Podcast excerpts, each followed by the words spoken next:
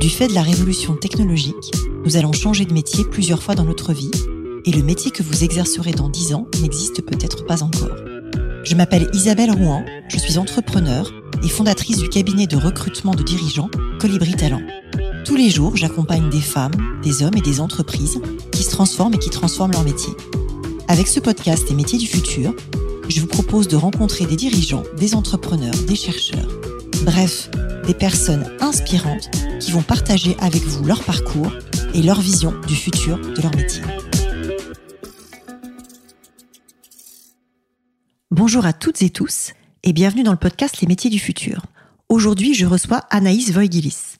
Anaïs, vous êtes docteur en géographie à l'Institut français de géopolitique, chercheuse, enseignante et également directrice associée au sein du cabinet June Partners. Votre expertise porte sur le défi de la réindustrialisation en France et l'épisode d'aujourd'hui est donc consacré à l'industrie du futur. Bonjour Anaïs. Bonjour.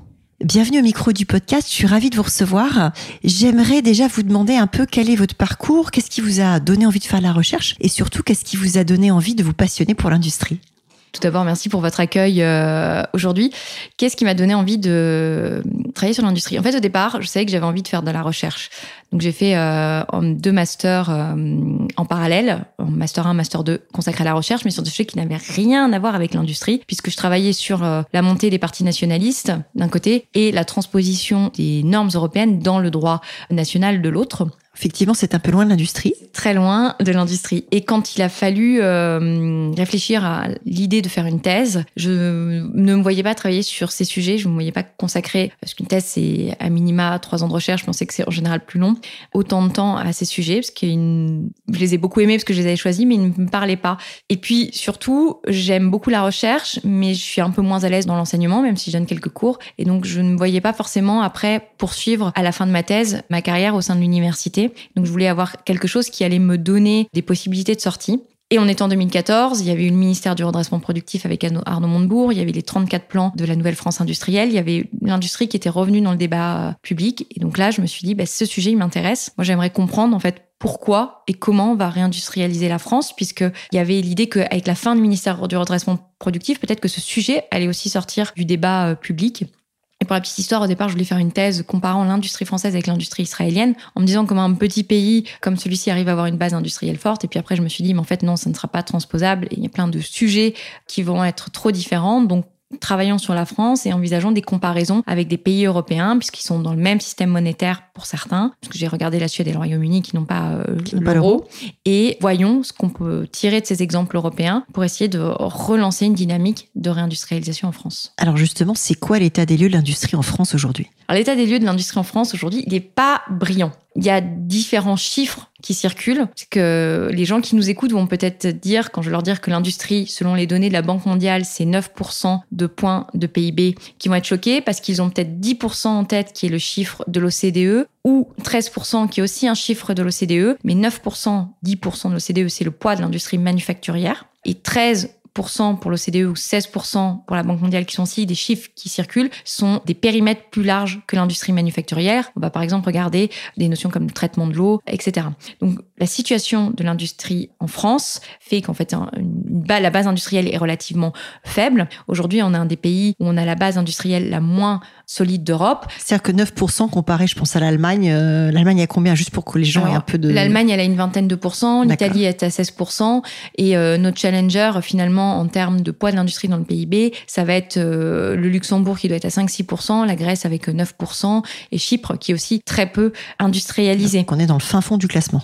On est dans le fin fond du classement, alors que la France est un pays qui a quand même eu aussi de grandes réussites industrielles, qui a hum, eu des produits qui ont contribué aussi à façonner nos imaginaires avec le TGV, le Concorde, des programmes euh, spatiaux. On a fait un certain nombre de choses. On a des grandes filières qui ont structuré la vie industrielle, voire la vie économique du pays, avec euh, nos grands donneurs d'ordre que j'en connaisse, comme PSA, Renault et d'autres choses. Et avec la désindustrialisation, on a aussi eu un phénomène de destruction d'emplois industriels. On a perdu environ 2 millions d'emplois industriels en 40 ans, qui sont pas liés qu'à la désindustrialisation et aux délocalisations. On a aussi des phénomènes d'externalisation d'activités qui étaient mhm. avant gérées par des entreprises industrielles comme la maintenance, la logistique, le nettoyage, le gardiennage. Mais ça impacte toute la chaîne en fait. Ont été sortis des périmètres de ces entreprises pour être confiés à des entreprises de services. Donc on a un phénomène de transposition. Et puis, on a eu les gains de productivité. Et si je fais juste, pour être, essayer d'être la plus rapide possible. Un point sur la situation actuelle, on peut constater qu'on a une amélioration de la situation de l'industrie en France. Ça se voit pas encore en termes de points de PIB, mais on recrée de l'emploi industriel, on crée plus de sites industriels qu'on en ferme ces dernières années, mais on mais est dans, une situation dans qui quelle très échelle? Moi, en tête qu'on en, on en crée une centaine par an, c'est quelque chose comme ça? Non, non, non, un, un peu plus quand même. Euh, On en crée quelques milliers. C'est un mouvement très ténu. Alors après, il faut regarder si on considère qu'on le, le moment où le solde de création d'emplois industriels devient positif, c'est fin 2017. Mais si vous regardez sur la période 2017-2000 j'ai un doute si c'est fin 2021 ou en prenant tout 2022, on va avoir un solde qui est négatif, qui est lié à tout l'impact de 2020 où on a, eu, on a eu des freins à cause de la pandémie. Mais en 2018, 2019, 2021 et 2022, on crée de l'emploi industriel. Et ça reste un phénomène très timide, mais par rapport à la situation de laquelle on part, par rapport aussi au contexte actuel qui n'est pas simple, il faut le voir comme des signaux positifs pour l'industrie, même si on sait que c'est un mouvement qui sera long et coûteux. Qu'est-ce qu'il faut faire justement pour réindustrialiser en France? C'est quoi les leviers? Alors, pour industrialiser euh, en France, alors déjà peut-être expliquer ce qu'est la réindustrialisation. La réindustrialisation, c'est, on considère que c'est le fait de recréer des activités industrielles dans un territoire qui a connu une vague de désindustrialisation. Et derrière la réindustrialisation, même si je préfère parler de renaissance industrielle, on va avoir trois choses qu'on va considérer. C'est comment est-ce que on garantit le maintien et le développement du tissu industriel existant. D'accord Premier enjeu. Deuxième chose, c'est comment on relocalise des activités qui ont été délocalisées, soit pour sécuriser des approvisionnements, soit parce qu'elles sont jugées stratégiques pour l'autonomie de la nation, soit tout sujet de simplement souveraineté. de souveraineté exactement, soit parce qu'on considère que c'est pertinent d'un point de vue économique ou autre de le faire. Et le troisième chose, c'est le développement de nouvelles activités sur le territoire national. On a beaucoup parlé de nouvelles activités industrielles ces derniers temps, avec euh, les batteries pour véhicules électriques, l'hydrogène, etc. Et derrière ça, c'est comment on crée des écosystèmes industriels. Donc, c'est-à-dire, on a la question du soutien Mhm. de du tissu industriel par la demande. C'est-à-dire, il y a quatre types de demandes. Il y a l'export, le B2C, les consommateurs qui achètent des produits euh, français, la commande publique et le B2B, c'est les industriels qui s'approvisionnent auprès d'autres industriels. Et là, il y a un vrai enjeu que les industriels essayent de s'approvisionner dans des circuits courts, Français, voire français, européens. à proximité des sites de production, à la fois pour créer ces dynamiques de tissu d'écosystème et de renforcement du tissu productif, mais aussi pour plein d'autres raisons euh, environnementales, etc. Et euh, l'autre réflexion qu'on doit avoir, c'est la question des chaînes de valeur, c'est-à-dire quels sont les points clés dans une chaîne de valeur qu'on doit maîtriser en priorité sur le territoire national. Il y a un très bon exemple, on parle beaucoup de semi-conducteurs. Mhm. Un des points clés dans la chaîne de valeur des semi-conducteurs, c'est les machines qui font la lithographie. Et un des leaders mondiaux de ces machines, alors c'est pas un français, c'est un néerlandais, il s'appelle ASML, mais c'était une entreprise européenne. Et donc on doit identifier dans toutes les chaînes de valeur les points clés qu'on doit maîtriser sur le territoire qu'il faut garder absolument. qu'il faut garder pour aussi créer des interdépendances et avoir euh, des rapports de force qu'on peut assumer et donc passer d'une logique de dépendance subie à une logique de dépendance choisie. C'est hyper intéressant et moi je retiens euh, le fait que vous disiez que la France crée plus d'emplois industriels qu'elle n'en détruit, y compris dans des secteurs euh, historiques. hein. Il me semble que même dans le textile, euh, on arrive encore à créer un peu d'emplois industriels. Ces nouveaux emplois, j'ai l'impression qu'ils nécessitent des qualifications plus élevées, des compétences différentes. Vous m'arrêtez si je dis une grosse bêtise, mais en tout cas, les nouvelles usines, elles sont très automatisées, donc ça demande de la maintenance de systèmes automatisés, l'algorithmie. Quelle est votre vision de tout ça? Qu'est-ce que vous en percevez? Il est vrai que le textile, qui a été un symbole de la désindustrialisation, aujourd'hui recrée de l'emploi euh, en France, alors dans l'habillement notamment, mais pas que. Il y a plusieurs choses qu'on peut dire. Déjà, les natures d'emploi, elles vont être très différentes et elles vont faire appel à des qualifications très différentes. C'est-à-dire que ce qu'on voit, en effet, dans les phénomènes de relocalisation, de rapatriement d'unités de production en France, on va avoir tendance à les automatiser beaucoup plus. Mhm. Et donc, à avoir des gens plus qualifiés sur des postes de maintenance, des ingénieurs qui vont maîtriser euh, tous les aspects euh, d'algorithmie, de gestion de data, euh, de maintenance des systèmes informatiques qu'on n'avait pas il y a 20 ou 30 ans ou plus. Mais on a aussi des métiers qui vont rester très traditionnels. Par exemple, si on prend l'exemple du textile, alors c'est sûr que si vous regardez ce qui se fait avec le tricotage 3D, bah là, ce sont des machines qui vont faire euh, le tricotage. Mais quand vous regardez euh, des métiers dans l'habillement, on reste sur euh, des postes classiques comme avant, en fait, même s'il y a des évolutions, puis des améliorations. Des savoir-faire qui se sont perdus. J'avais eu comme ça une très jolie histoire de Pôle emploi qui cherchait euh, des personnes pour faire des boutonnières. Et le savoir-faire s'était perdu et ils ont reconverti notamment des femmes qui étaient grutières avant, dont une qui chopait un vertige carabiné et qui du coup ne pouvait absolument plus euh, monter sur sa grue. Et en fait, il disait la dextérité qu'elle a acquise et qu'elle avait à très grande échelle, en fait, se transfère très bien à toute petite échelle sur du textile et ça permet de récupérer un savoir-faire, de transférer un savoir-faire. Tout le monde peut changer de métier pourvu qu'on l'accompagne. Et ça permettait à, à, cette femme ou ces femmes, je crois qu'elles étaient plusieurs,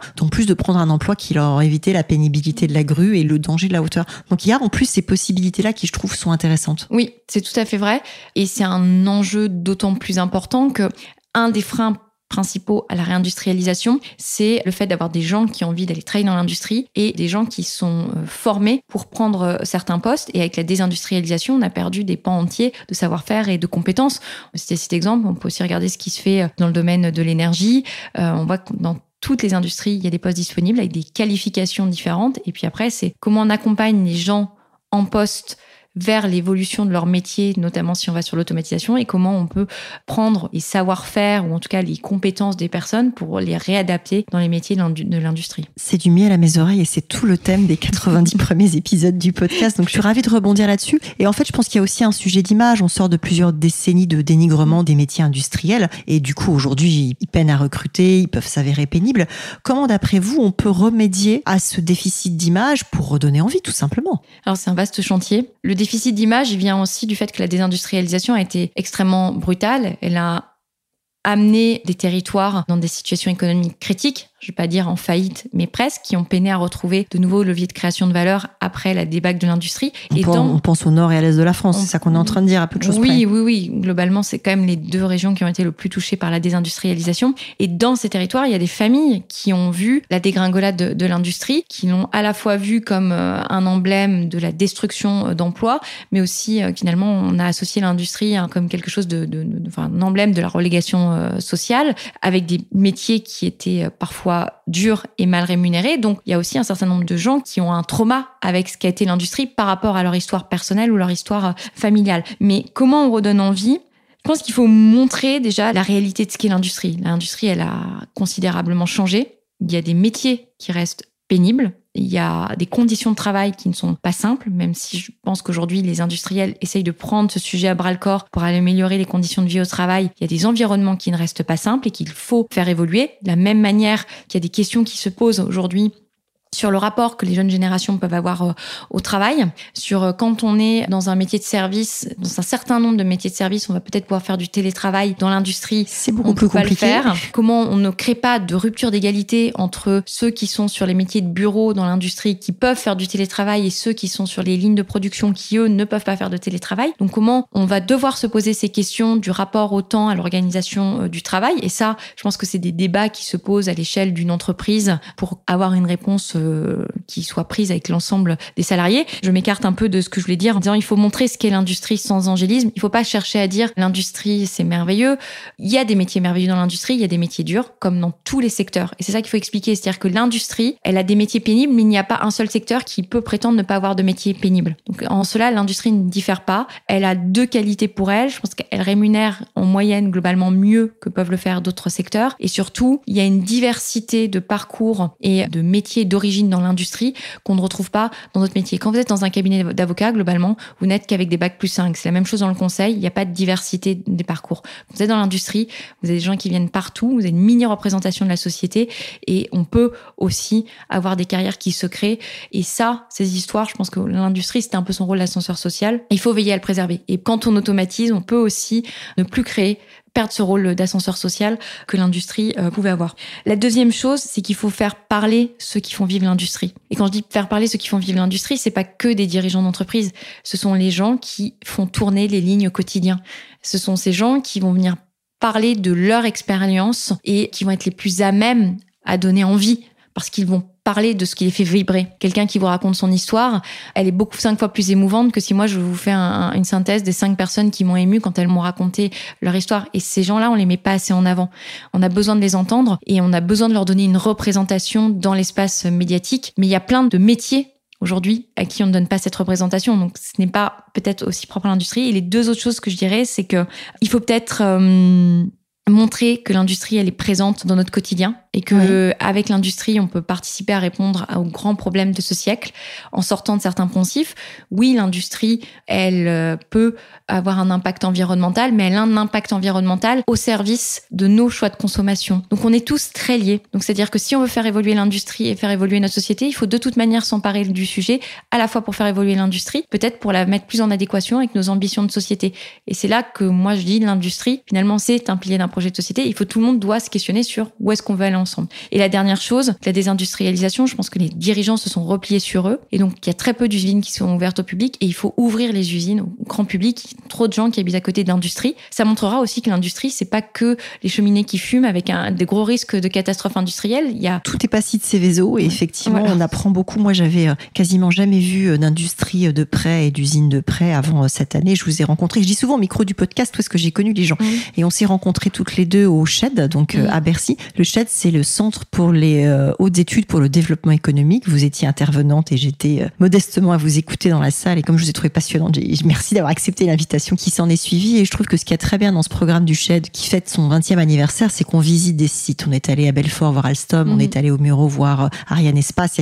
On voit concrètement comment ça se passe, comment c'est, on rencontre vraiment. Et ça, c'est quelque chose finalement, on a assez peu l'occasion, même quand on est chef d'entreprise, d'aller sur les sites industriels. Et effectivement, c'est assez fermé pour plein de bonnes ou de mauvaises raisons. Et c'est vrai que le fait de voir, de comprendre, et pas simplement de rencontrer des dirigeants, ça éclaire beaucoup sur la, la mhm. compréhension du secteur. Alors moi, j'avais une question un peu sur, euh, parce que le podcast s'appelle Les métiers du futur, et donc j'aimerais bien vous emmener sur le domaine des métiers, déjà pour comprendre quels métiers sont en tension dans le domaine de l'industrie, et puis après, qu'est-ce qui va apparaître, disparaître, enfin, comment ça se passe d'un point de vue métier dans ce secteur? Aujourd'hui, tous les chefs d'entreprise qu'on peut rencontrer vont dire qu'ils ont des problèmes de recrutement. Et des problèmes de recrutement sur des natures de postes très très différentes. Donc, je vais donner quelques noms de métiers en tension qui ressortent à la fois des enquêtes de Pôle emploi et à la fois des enquêtes que peut faire l'UIMM. Il ne faut pas que les gens s'offusquent si je n'ai pas cité tous les métiers qui peuvent être en tension. Mais en tout cas, ce qu'on voit en termes de métiers en tension, c'est tous les métiers liés à la chaudronnerie, qui sont des métiers euh, méconnus sur lesquels on peut avoir parfois une image plutôt négative, mais euh, compliqués.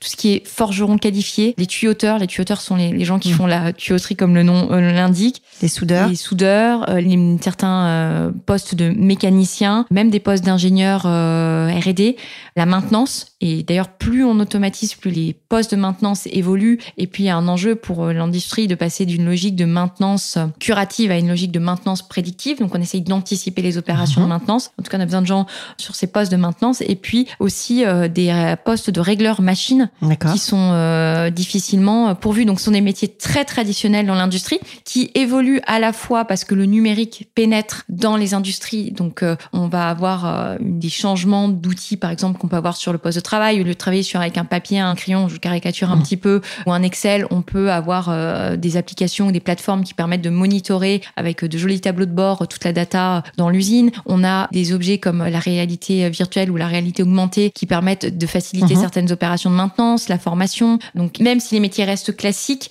ils peuvent évoluer par euh, l'intégration en fait de toutes les nouvelles technologies qui mhm. émergent sur ces postes. Et d'ailleurs, l'industrie a un peu tendance à avoir du retard là-dessus. C'est-à-dire que je crois que je vais pas croiser une usine où j'ai pas quelqu'un qui me dit, mais attendez, moi je rentre chez moi, j'ai ma tablette ou mon smartphone, je fais ci, ça, ça. Pourquoi est-ce que j'ai pas la même chose sur ma ligne de production? On arrive à le faire avec le radiateur et, pour, pourquoi oui. Pourquoi j'arrive pas à le faire pour gérer euh, des lancements euh, de production, pour poursuivre des données, etc. Et, et dans les métiers qui vont apparaître, alors sans commence à avoir donc ces sujets d'hybridation. Puis je pense que dans l'industrie, il va y avoir une accélération sur tous les métiers qui vont être euh, liés à la data et notamment euh, tous les métiers euh, liés à la protection de la donnée, puisque les industries, comme toutes les autres entreprises, sont confrontées à des risques de cybersécurité. Donc il y aura de la lutte contre le hack à mm. faire aussi dans le monde de l'industrie et, autour des produits industriels. Et des produits industriels, la sécurisation des lignes, parce qu'en fait, vous avez quelques entreprises qui ont connu des cyberattaques massives, qui ont mis à l'arrêt toutes les lignes de production, tout simplement parce que toutes les prévisions de vente donc tout le plan directeur de production, tous euh, les ordres de fabrication et tout a été supprimé. Donc il a fallu tout refaire à la main parce qu'il n'y avait pas forcément les bons backups. Et donc vous avez des entreprises qui sont à l'arrêt pendant un mois, deux mois, trois mois. Et donc c'est un à trois mois de perte d'exploitation, qui sont en temps normal colossales, mais en plus quand vous avez des entreprises qui sont dans des situations économiques déjà un peu chancelantes, le risque c'est que mm. ces entreprises se retrouvent assez rapidement, au moins euh, sous euh, surveillance du tribunal de commerce, voire en redressement judiciaire. Une entreprise ne meurt que d'une chose, c'est de manque de cash. Et aujourd'hui, dans ces temps quand même compliqués où, de, où il faut rembourser le PGE d'un côté et où l'inflation et où l'argent gratuit s'est terminé, c'est sûr que si on prend un rançon logiciel qui derrière arrête la ligne de prod, il y a vite un problème. Mm, mm. On a parlé un petit peu à un moment de souveraineté euh, au début de l'émission. J'aimerais bien, moi, un peu vous entendre sur justement votre analyse sur ces sujets de souveraineté industrielle, que ce soit au niveau français ou européen, parce qu'on a beaucoup parlé, euh, parce que je pense qu'on s'est rendu compte quand même tous en 2020 que, en fait, on avait quand même beaucoup lâché de manière très concrète. Beaucoup de fabrication s'était éloignée, et là, on parle de rapatriement. Comment ça se passe? Comment vous voyez le sujet? On parle de ça à quelle échéance? Qu'est-ce qui va se passer? Alors, l'échéance va forcément être très lointaine. En, en France, on parle de souveraineté, puisque hum. un État peut être souverain, c'est-à-dire la capacité à ne pas dépendre d'un autre. À l'échelle européenne, on parle plutôt d'autonomie stratégique, puisque l'Union européenne n'a que des délégations de compétences des États, mais n'est pas souveraine en tant que telle. Mais là où la situation pour la France est compliquée, c'est que par exemple, depuis 2020, on dit il y a des actifs stratégiques à relocaliser. On n'a pas de liste arrêtée. On sait ce qu'est un actif stratégique, plus ou moins, mais on n'a pas de liste arrêtée des 100, 200, 300 actifs stratégiques à relocaliser en priorité. Comment on fait son liste Et comment on fait son liste Surtout que il y a des listes qui existent, mais il n'y a pas de liste arrêtée. C'est-à-dire que le Haut Commissariat au, Plan a fait une étude disant voilà euh, les sujets euh, critiques. Vous avez euh, la Direction générale des entreprises ou les douanes qui ont dû faire autre chose. Et en fait, chacun peut avoir une appréciation différente de ce qu'est la criticité d'un actif stratégique. Et là où c'est d'autant plus critique, c'est qu'on va devoir poser des questions euh, qui font mal. Par exemple, si on considère que la production de certains euh, principes actifs pour les médicaments d'intérêt thérapeutique majeur doivent être faits sur le territoire français parce que c'est vital pour la, la, la, survie euh, de la nation et de ses citoyens, eh bien, il va falloir se poser la question de comment on le fait, comment on peut sortir parfois des règles de marché, c'est-à-dire euh, envisager des modèles alternatifs, des modèles de coopérative dans le domaine des médicaments, par exemple. Mhm. Et toutes ces questions, aujourd'hui, on ne se les est pas posées. On a constaté avec effroi la situation de dépendance dans laquelle on était, le fait que la majorité de nos produits venaient de l'autre bout du monde et que même ce qu'on fait sur le territoire national, souvent, c'est avec des composants qui peuvent venir du monde entier. Et il va falloir travailler là-dessus parce qu'on est dans un contexte aussi géopolitique qui est particulier. Je me souviens, en mars 2020, tout le monde disait, ça y est, le monde va changer. En mai 2020, déconfinement, le monde n'avait plus tellement changé. Tout le monde pensait que c'était derrière nous. Heureusement, il y a, alors je sais pas si c'est heureusement, mais il y a eu un deuxième confinement, beaucoup d'autres vagues du Covid, et surtout il y a eu la guerre en Ukraine, et qui a été un autre phénomène qui là vraiment choquer les gens. C'est le recours de la guerre sur le ah bah, continent le, le retour, la haute intensité sur le, continent européen, c'est quelque chose qu'on n'avait pas forcément mm. dans le radar. À tel point qu'une semaine avant la guerre, les services de renseignement disaient que non, non, il y aurait pas de, ça ne partirait pas au conflit parce que c'était pas logique et pas dans les intérêts de mm. Poutine, alors que tous les renseignements américains disaient le mm. contraire. Donc c'est vrai que c'est, je sais pas si c'est drôle ou pas drôle ou navrant. C'est navrant plutôt, je pense. Mais, mais... en tout cas, ça montre à quel point on est capable de se voiler la face parfois. Et même si on compare par exemple avec les États-Unis, quand on regarde la liste que l'Union européenne a arrêtée en termes de matières premières critiques sur lesquels il faut diversifier les approvisionnements, sécuriser les approvisionnements. On regarde la liste américaine, on se rend compte qu'il y a beaucoup plus de choses du point de vue des États-Unis qu'on a en Europe. Mais euh, voilà, l'enjeu dans cette question de souveraineté, c'est à la fois de prendre un temps pour écrire ce qu'on veut faire en France, c'est-à-dire quelle est notre ambition de société et derrière comment on le construit à l'échelle européenne et comment on essaye de réaligner les intérêts des États membres de l'Union européenne parce qu'aujourd'hui on constate quand même un désalignement d'intérêts, donc des rapports de force qui sont préjudiciables finalement peut-être qu'il privilégie les intérêts de certaines nations à un instant T. Sur le temps long, ça risque d'être préjudiciable à l'ensemble du continent. Et au-delà de ça, est-ce qu'il y a euh, une raréfaction au niveau des compétences? On a parlé des matières premières, on a parlé un petit peu de savoir-faire, mais est-ce qu'il y a des savoir-faire ou des compétences euh, particulières à aller chercher, à les remettre en place, euh, à réinternaliser? Je ne sais pas. Sur l'industrie, je pense que ce serait intéressant de faire prie d'excuser les, auditeurs si cet inventaire existe et que je suis passée à côté, mais je pense qu'il y a peut-être un inventaire des compétences dont on a besoin dans l'industrie et pas forcément les compétences parce qu'on raisonne métier. Euh, on dit un chaudronnier, on dit un tuyauteur, on dit un régleur, mais c'est peut-être les compétences techniques et les compétences soft skills que je ne sais pas traduire mm. en, les, compétences de savoir-être. en, bon, français. Voilà, en bon français de savoir-être qui sont nécessaires pour euh, pouvoir avoir la réindustrialisation. Je ne connais pas la liste, mais c'est vrai que c'est intéressant. Moi, je dis souvent qu'un métier, c'est un portefeuille de compétences mm. quelque part. Et effectivement, peut-être que de réécrire ces métiers-là en, descendant à la granularité mm, mm. compétences, ça permettrait de voir si on a éventuellement des trous dans la raquette à un endroit ou à un autre. Oui, et ça permettrait sûrement aussi avoir à, à des industriels qui ont du mal à coopérer sur les stratégies de recrutement, de voir que parfois, il y a des...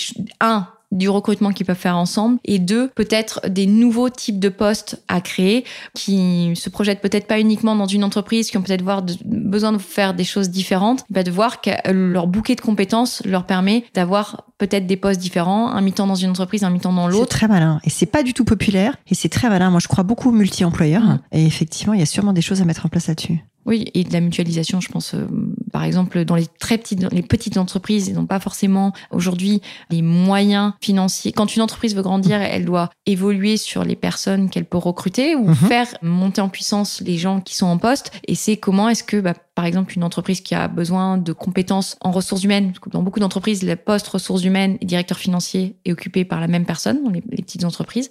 Comment est-ce que euh, on arrive à monter en puissance euh, à la fois avec un vrai directeur financier, un vrai directeur des ressources humaines. On n'a peut-être pas les moyens d'avoir deux postes, mais mhm. il y a peut-être plusieurs entreprises qui peuvent avoir des besoins similaires et donc travailler sur cette mutualisation. Il faut écrire clairement le cahier des charges avec euh, les candidats et euh, entre les entreprises, mais ça peut offrir euh, des alternatives au fait d'être sur un seul poste, qui, à mon avis, correspond moins aux générations qui arrivent sur le marché du travail. C'est très malin. Alors justement, quand on parle des générations qui arrivent actuellement sur le marché du travail, quels conseils vous donneriez à une jeune ou à un jeune qui démarre?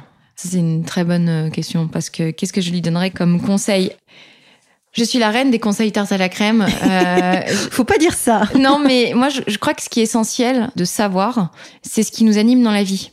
C'est-à-dire, c'est pas le métier qu'on va faire, parce qu'on peut à la fois avoir un métier qui nous passionne ou un métier qui subventionne des choses qui nous passionnent. Et donc, c'est savoir fondamentalement ce qui nous anime dans la vie. Parce que ce qui nous anime, ce sera toujours la boussole ou le phare. C'est-à-dire, quand on aura un doute, ben, on sait qu'on fait les choses pour cette chose qui nous fait vibrer. Et il y a des gens qui arrivent à avoir l'adéquation entre leur métier et ce qui les anime, d'autres qui n'y arrivent pas parce que ce qui les anime n'est peut-être pas monétisable, et d'autres qui euh, trouvent l'animation dans la diversité. Et donc, c'est pour ça qu'il est nécessaire, à mon avis, de savoir plutôt que de se dire, il faut bon conseil de faire telle chose, telle chose. Je suis pas très douée pour ça, mais par contre, moi, je sais que de savoir pourquoi je fais les choses et euh, qu'est-ce qui me fait vibrer au quotidien, ça m'aide vachement dans les moments de doute. Et quel conseil vous donneriez à quelqu'un qui se reconvertit? Je conseillerais de faire un bilan de compétences. Alors, je sais pas exactement, je pense que c'est pas, il y a, faut trouver la bonne personne à qui faire le bilan de compétences. C'est très individu personnel. Voilà, le bon bilan de compétences. Mais pourquoi? C'est-à-dire, quand on veut se reconvertir, si on sait on veut aller, ça va, mais quand on veut se reconvertir et qu'on ne sait pas où on veut aller, avoir quelqu'un qui vous fait un moment vous arrêter et revenir sur tout ce que vous avez pu faire, identifier toutes les compétences et les savoir-faire et savoir-être que vous pouvez avoir et dont vous n'avez pas forcément conscience, ça peut aider à se projeter et aussi parfois à donner la confiance dont on peut manquer pour se dire mais en fait euh, mon rêve c'est par exemple de faire tel métier mais je n'ai pas du tout euh, les compétences affichées en fait peut-être qu'il y a déjà une partie des choses qu'on sait et que le chemin à parcourir pour aller euh, atteindre son rêve est pas si compliqué que ça. On peut transposer. Mm. Alors j'aime bien terminer par des questions un peu plus personnelles et la première que j'ai envie de vous poser bah, c'est justement qu'est-ce qui vous fait vibrer vous? Qu'est-ce qui vous anime aujourd'hui? Qu'est-ce qui m'anime? Ce qui m'anime c'est les il y a deux choses, c'est trouver des réponses simples à des problèmes complexes ça fait un peu personne bizarre. Mais non, pas du tout. Mais... non, pas du, pas du tout. Je trouve ça très joliment énoncé. Et euh, l'autre chose, ce qui m'anime, c'est de trouver des moments d'intensité absolue. C'est-à-dire les moments où, euh, quand vous les avez vécus, vous vous dites, en fait, je pourrais mourir maintenant, je n'aurais pas de regrets. Et en fait, L'intensité absolue, c'est pas faire un sport extrême, c'est un moment où vous arrivez à vous aligner complètement. Et ça peut être juste euh, regarder un coucher de soleil en écoutant les oiseaux et en regardant euh, la nature bouger avec le vent, mais c'est quelque chose qui doit vous donner ce sentiment de paix intérieure profond. Parce qu'une fois qu'on a trouvé cette paix intérieure, en fait, ça permet de relativiser plein de choses, de prendre de la distance et surtout de se dire euh, l'existence, elle peut être très dure, la vie est souvent injuste, mais il y a des moments de grâce et c'est ces moments de grâce qu'il faut trouver. C'est très joli. Est-ce que vous pourriez me décrire votre journée type, s'il y en a une? Euh, J'ai pas vraiment de journée type en fait. C'est déjà comment vous organisez entre la recherche, le cabinet, comment ça se passe? Si vous avez envie d'en parler? Dans une journée, j'essaye de trouver un équilibre entre passer du temps à hum, travailler pour mes clients, ce qui peut me prendre pas mal de temps, essayer de trouver un temps pour lire toute la littérature que je dois lire dans le cadre de mes recherches et poser quelques idées. Et j'essaye, c'est un copain qui m'avait dit ça à, l'université, lui il était en reprise d'études, après avoir fait une première carrière dans le monde financier, et il m'avait dit, j'avais toujours un objectif dans mes journées, c'était d'avoir appris quelque chose à la fin de la journée. Donc en fait, j'ai pas de journée type, mais s'il y a un truc que j'essaye d'avoir dans toutes mes journées, c'est d'avoir appris quelque chose dans ma journée pour euh, pas avoir le sentiment de routine. Et voilà. C'est un chouette conseil. Ça, il m'a donné 10 conseils il y a plus de 10 ans maintenant et j'essaye de l'appliquer tous les jours sans acheter de manière compulsive des livres. Donc ça, c'est pas évident. Qu'est-ce qui vous fait lever le matin? L'envie de changer les choses, de contribuer à changer les choses. Et qu'est-ce qui vous tient éveillé la nuit? Euh, Je dors très bien la nuit. Donc, euh, mais qu'est-ce qui me tient éveillé la nuit? Souvent, ce qui me tient éveillé, c'est mes, mes copains en fait, qui m'empêchent de dormir. Mais euh, de, quel succès êtes-vous le plus fier euh, ben, c'est un vrai sujet dans ma vie. C'est euh, quand je disais faire les bilans de compétences. J'ai fait une thèse, j'ai écrit euh, deux livres, j'ai fait pas mal de choses. Quand j'énumère tout ça, les gens vont se dire cette fille n'a aucune humilité et c'est très dur pour moi de me dire j'ai accompli ça, c'est vachement bien, sois pas trop pressé, apprends à savourer les petites victoires et euh, c'est un vrai travail euh, sur moi. En fait, peut-être que ma plus grande fierté, elle viendra quand j'apprendrai à être contente de l'instant T. Je sais que je vous ai parlé d'intensité, euh, de coucher de soleil, etc. Et donc ça peut donner le sentiment que je me contredis, mais je suis pleine de paradoxes comme tout le monde. Mais je sais que j'essaye d'apprendre finalement à savourer les petites victoires et les choses qui nous font avancer dans le quotidien. C'est un très bon conseil. Et c'est quoi votre prochain projet? J'ai plein de projets en ce moment je peux en dévoiler euh, un et demi. Je travaille sur un livre et il faut que je me bouge les fesses pour qu'il sorte un jour autour de l'industrie et de l'imaginaire. Et votre éditeur vous court après, c'est ça? Euh, J'espère qu'elle n'écoutera pas le podcast. mais promis, je lui envoie la suite bientôt. La deuxième chose, on essaye de réfléchir sur, euh, avec un camarade sur comment on peut donner envie aux jeunes de s'intéresser à l'industrie. Et donc, on espère qu'on pourra vous parler d'un projet très bientôt autour de ça. Avec plaisir. Et euh, vous qui êtes une lectrice compulsive, si vous avez euh, un livre, un contenu, un podcast, un documentaire, quelque chose euh, à conseiller à nos auditrices et auditeurs qui s'intéressent au futur du travail, ce serait quoi? Alors un podcast, je vais faire une réponse facile, mais il faut qu'ils écoutent votre podcast. Merci euh, Anaïs. Euh, parce que je pense pas qu'il y ait beaucoup d'autres podcasts aujourd'hui qui s'intéressent à ce sujet. Il y en a, mais sous des angles différents. Il y a Julie qui fait euh, Découvre, mm. Ose et Devient, qui est un podcast avec du témoignage métier, plus que des propos de chercheurs ou de chefs d'entreprise. Donc il y a quelques contenus qui existent, mais pas anglais de cette façon-là. Mm. Donc enfin, je crois pas en tout cas. donc voilà, donc d'écouter votre podcast et surtout de le diffuser du coup, parce que s'ils entendent ce conseil, c'est qu'ils l'écoutent euh, déjà. Je, rejoins. et après, si je dois donner deux autres podcasts, je dirais, il y, a, il y en a deux que j'aime bien. C'est euh, Vlan, qui a été créé par Grégory. Qui est euh, incroyable, qui est venu au micro de ce podcast. Et que je salue. Grégory, je t'embrasse. Bah, on lui fait des gros bisous. Et euh, Sismic, ouais. de Julien. Et j'ai un doute sur le nom, donc je vais pas prononcer son nom de famille. Euh, je m'excuse par avance, mais on mettrait les références. Ça marche, on fait à disposition. Merci beaucoup, Anaïs. Merci à vous. Merci d'avoir écouté cet épisode des métiers du futur jusqu'au bout. Si vous avez aimé cette discussion, je vous encourage à noter le podcast sur vos différentes plateformes d'écoute et à le commenter, en particulier sur Apple Podcast. Cela nous aide grandement à progresser en termes d'audience. N'hésitez pas à me faire part de vos commentaires ou à me suggérer de nouveaux invités en me contactant par mail ou via LinkedIn. Prenez soin de vous et à très bientôt.